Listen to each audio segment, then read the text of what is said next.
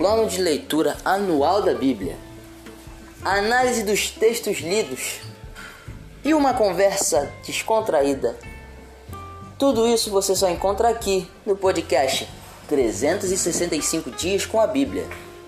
Nosso podcast é diário, então todos os dias traremos novos episódios para você. Então não deixe de acompanhar o nosso podcast. Curte, compartilhe e comente.